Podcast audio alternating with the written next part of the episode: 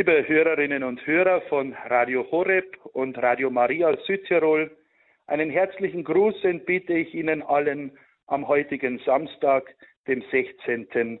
September. Im heiligen Kalender der Kirche finden wir heute den heiligen Cornelius, er war Papst, und den heiligen Cyprian von Karthago, der Bischof war in Nordafrika und als Märtyrer gestorben ist. Diese beiden Heiligen waren in einer ganz bedeutenden Zeit für die frühe Kirche wichtige Hirten der Kirche. Beide haben sich auf die je eigene Art und Weise für die ihnen anvertraute Herde gesorgt und gemüht. Beide hatten aber auch, was die Fragen der damaligen Zeit betraf, unterschiedliche Auffassungen.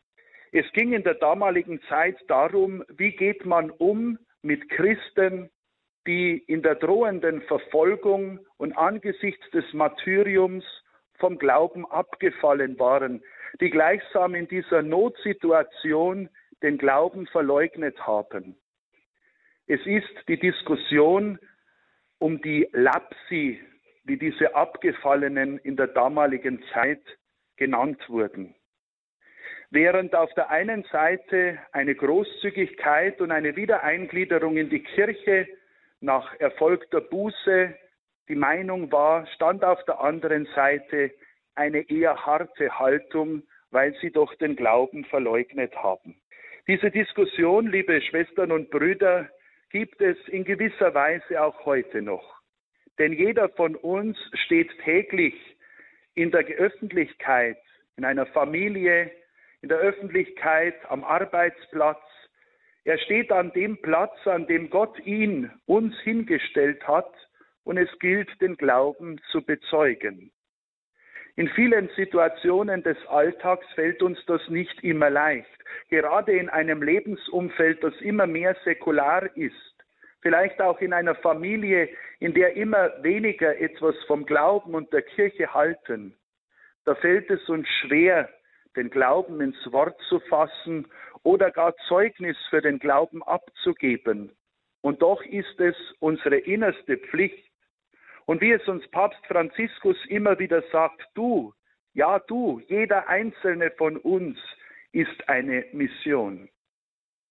Wir erleben es, dass wir mit unseren Argumenten oft bei unseren Mitmenschen, Familienangehörigen oder Arbeitskollegen nicht weit kommen.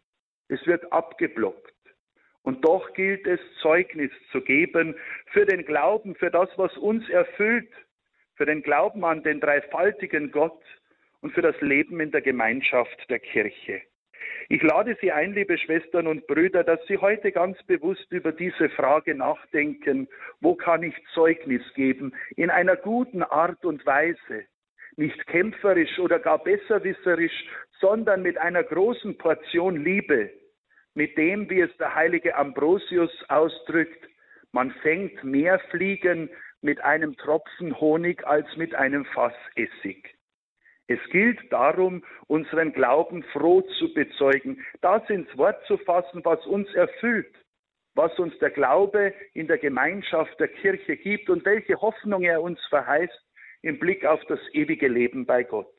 Gleichzeitig ist es wichtig, dass wir Menschen Vergebung und Versöhnung leben. Versöhnung und Vergebung sind Grundelemente unseres christlichen Glaubens, ist doch gerade die Lebenshingabe Jesu am Kreuz zur Vergebung der Sünden und seine Auferstehung Mitte und Kern unseres Glaubens. Vergebung aber setzt Schuld voraus und noch mehr das Wahrnehmen, Erkennen und Eingestehen von persönlicher Schuld.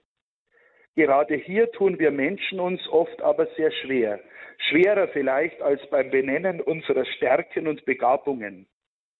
Wenn aber Schuld unter den Teppich gekehrt wird, wenn keine Aufarbeitung und dann auch keine Vergebung geschieht, dann wird Schuld und Sünde schnell zu einer zerstörerischen Macht, die unsere Seele und manchmal auch unseren Leib in Beschlag nimmt. Es gibt Stimmen, die sagen, dass im Rückgang der Beichtpraxis auch eine vermehrte Zunahme an seelischen Belastungen zu erkennen ist. Jeder, der schon die Erfahrung von Schuld gemacht hat, weiß, wie gut es ist, zu hören, deine Sünden sind dir vergeben. Ich vergebe dir, du darfst neu anfangen. Setzen wir einen neuen Anfang, blicken wir in die Zukunft und nicht auf das Vergangene.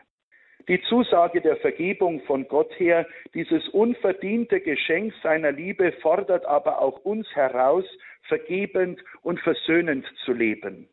Es gilt nicht nach oben hin zu buckeln und nach unten hin zu treten, sondern das, was ich selbst gnadenhaft geschenkt bekommen habe, auch anderen in der Großzügigkeit Gottes wiederzuschenken. Das fällt uns aber wahrlich nicht immer leicht.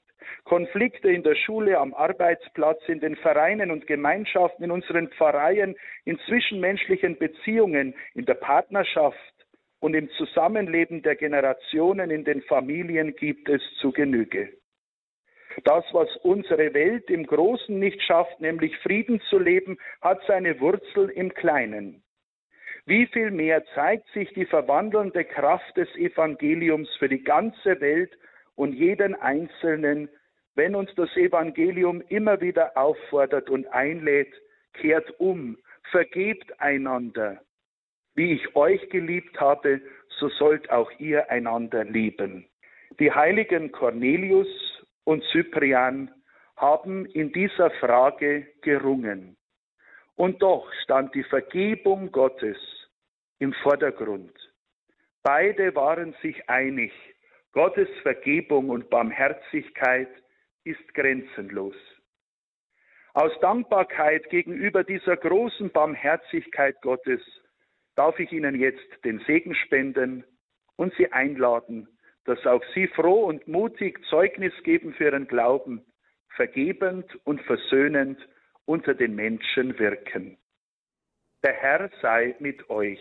Und mit deinem Geiste auf die Fürsprache der allerseligsten Jungfrau und Gottesmutter Maria, unserer lieben Frau von Fatima, der heiligen Cornelius und Cyprian, der heiligen Hirtenkinder von Fatima, Francisco und Jacinta, aller Engel und Heiligen, segne und behüte euch und eure Familien und unsere ganze Hörerfamilie, der allmächtige und dreieinige Gott, der Vater und der Sohn und der Heilige Geist.